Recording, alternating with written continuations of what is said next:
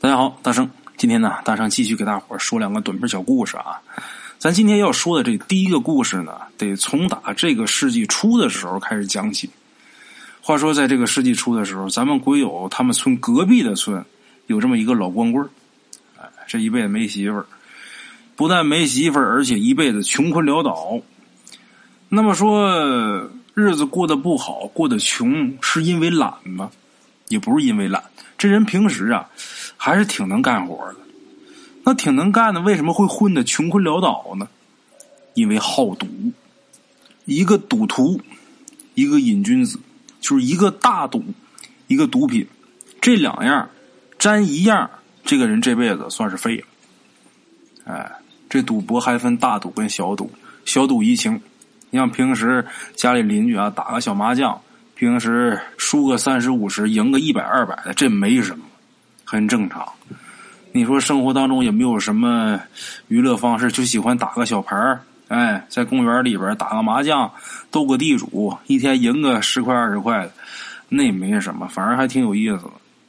但是这大赌啊，可不行，一个大赌，一个毒品。大家如果经常去 KTV 里边啊，肯定能听过那首歌：拒绝黄，拒绝赌，拒绝黄赌毒，哎，不能沾，沾上就废。那么。咱们今天要说的鬼友他们隔壁村的这个老光棍啊，他是特别好赌的赌徒吗？其实也不是，他好赌啊，都是小赌。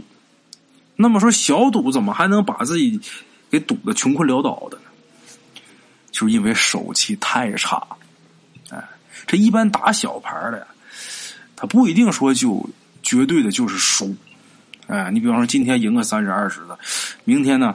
我可能输个十块八块的，后天我可能又输个三十五十，大后天我又赢个一百二百的，这不一定说总是输或者总是赢，就怎么说也不能说把自己玩的穷困潦倒的。但是这位啊，手气太差，他属于那种十赌九输的那种，就玩十回九回都输，一回赢。哎，那九回呢，比方说都是输一百，赢了一回赢十块，你说那还能好吗？没个不穷困潦倒的呀。话说有这么一年呐，正月的时候，正月也不是初几，具体是初几啊？他忘了。那天呢，他去自己家这个鸡圈里边喂鸡。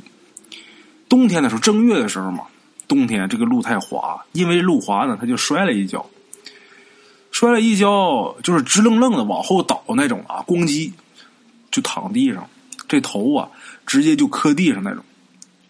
按理说摔这一跤啊，应该是挺疼的，挺严重的。他岁数也不小了，可是呢，他摔倒之后啊，好像没事似的。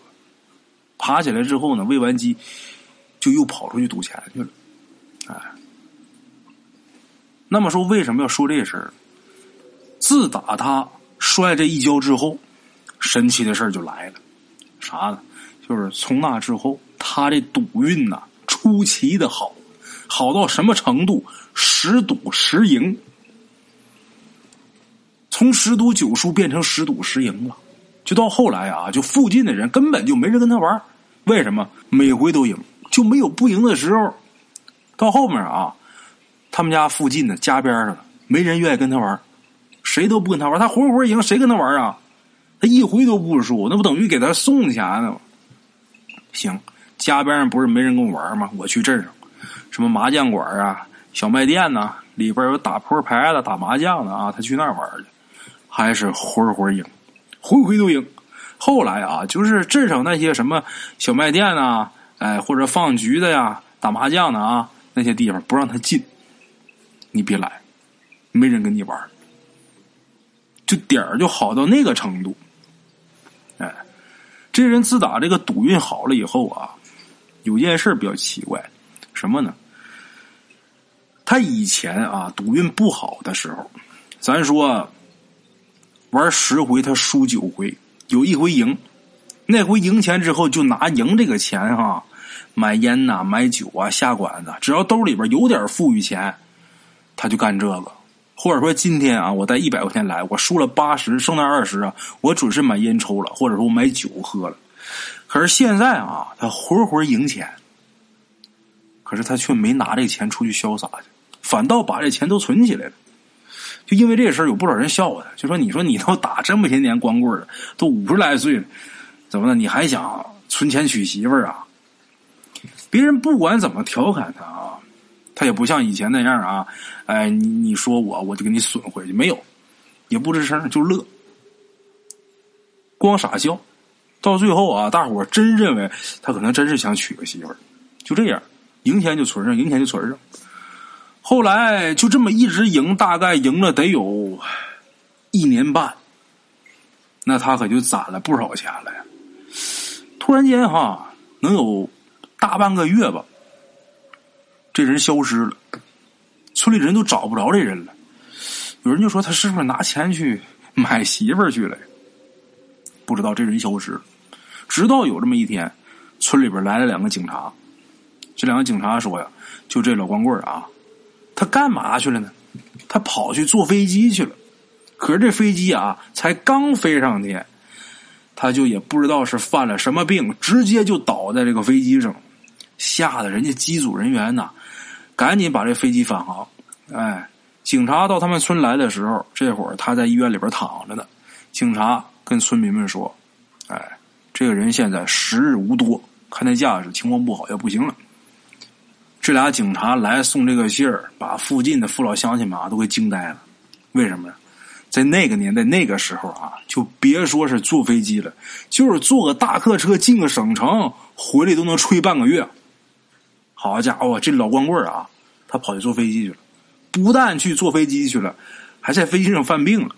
这对于十里八乡来说，在当时来说算是一个大新闻。哎，最后啊，那老光棍的一个亲戚。去医院去看他，这医生呢，跟他这亲戚说啊，就这老光棍他也不知道得了什么病，他也不是得了什么病，就是单纯的不行了，啊，吵吵着要回老家。于是呢，他这个亲戚就叫了几个乡里的年轻人啊，呃，青壮年，把这个老光棍给背回家了。长途是坐车，等到地方没车的地方就背着他走。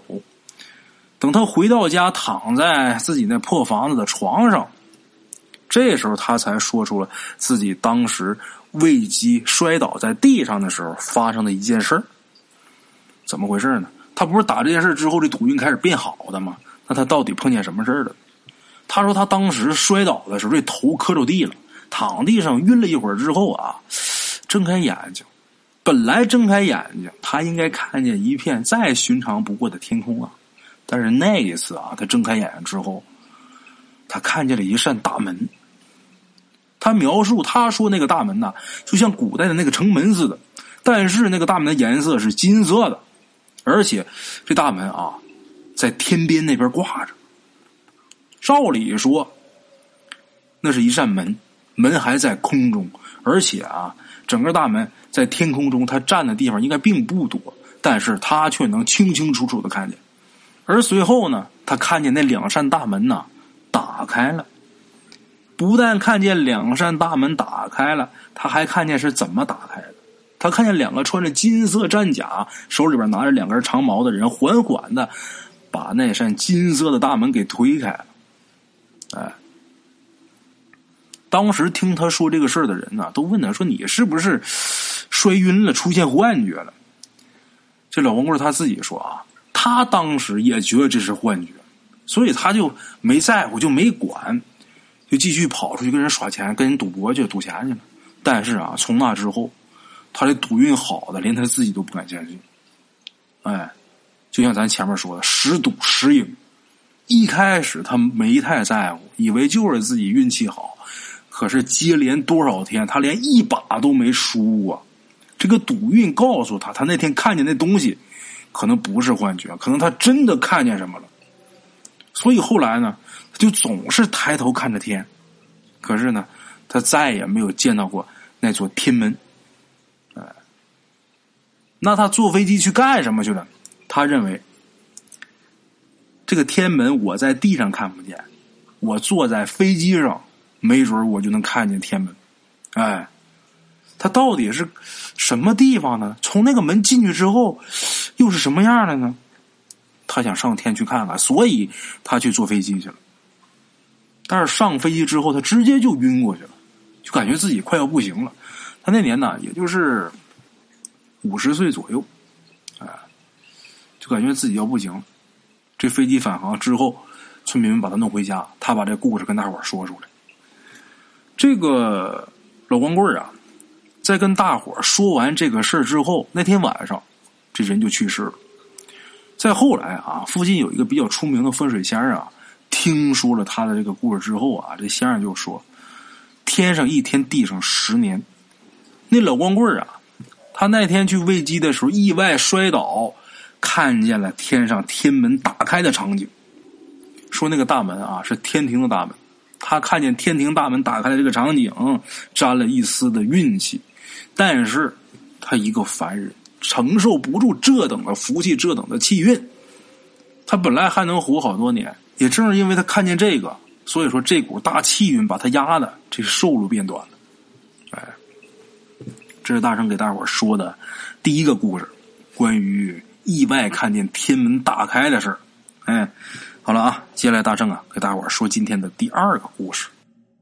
今天咱们要讲的第二个故事啊，是说九十年代末的时候。关于停电的这么一个故事。九十年代末的时候，咱们中国大部分地区啊，基本上家家都已经通电了。当然啊，也有没通的，那只不过是指像大凉山的那种特别偏远的地方。像一般的地方，家家户户早就已经通电了。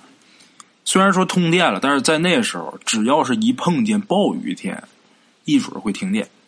而且夏天的时候，这暴雨天气啊又特别多，尤其是南方。于是呢，家家户户。就都会预备蜡烛。现在停电很少了。我记得我小时候啊，就搭上我小时候，只要是一过年，大年三十就可好停电了。因为那天晚上可能是用电量比较大啊，超负荷，它就好停电。或者说一赶上大风啊、下大雨啊，一整就停电。现在停电的时候很少了，像咱们在市里基本上就没有停电的时候，因为你就是停电了，你这个社区也会有独立的备用电源。就包括每个每个楼啊，每栋楼都有单独的电源，就没有这个停电的情况。但是在农村呢，还会时有发生。呃，可是频率啊，照比那个时候少很多了。现在一年，除非说线路改造的时候，可能会呃停那么一两回。呃，这一两回赶上线路改造啊，或者线路维修，哎，平时基本上不会停电了。但是在那时候不行。有那么一次周五。有这么一家的孩子在镇上上中学，那天回家，正赶上那天呢是暴雨天气。平时都住校嘛，那天周五放学，周六周日在家嘛，周末搁家。正好赶上那天下暴雨，这天啊很早就黑了。回家之后，孩子在家写作业，孩子的父母呢在做饭做晚饭。因为家里边停电了嘛，所以啊，孩子写作业的时候就点了一根蜡。这蜡刚点上，这作业呀写了能有一两篇哎，就这时候就听见有人敲门。这孩子是在客厅这地方写作业，父母呢在厨房做饭。敲门声，父母没听见，孩子听见了啊，就把门给打开了。一看呢，熟人，附近的一位老人家，在乡下十里八村的，基本上互相都多少沾点亲戚啊。就算是不沾亲戚，那肯定也都认识。这老人呢。如果要是算起来的话，这个亲戚呢不算远，反正没出五福，算是这小孩的叔公。哎，这小孩一看是自家叔公，就问有什么事啊？这老人就说啊，就说自己的蜡没有了，说来你们家借根蜡。就这样，这小孩啊，随手就给拿了一支蜡烛出来，就平时咱们过去啊那种老的那种红色的蜡烛。这老人一看蜡，说这颜色这红色太喜庆了，说。有没有白的呀？这孩子也没在意啊，心想这老爷子点个蜡还挑颜色呢啊，又给拿了一根白蜡。然后这老人看着这根蜡又说呀：“一根不够，得用两根，左右一边摆一根才好看。”这小孩这话可没听明白，要两根，左右一边摆一根才好看，什么意思？为什么要左右一边摆一根呢？就问他叔公为啥呀？他这叔公就没说话，就那么盯着他看。那天呢，暴雨天气，屋里边再也没有电。借着那微弱的烛光，看着他叔公这脸，小孩就觉得瘆得慌啊。他叔公没说话，他就没法接着问，赶紧跑就拿一根蜡递给他的叔公。他叔公接过这根蜡之后，转身就走了。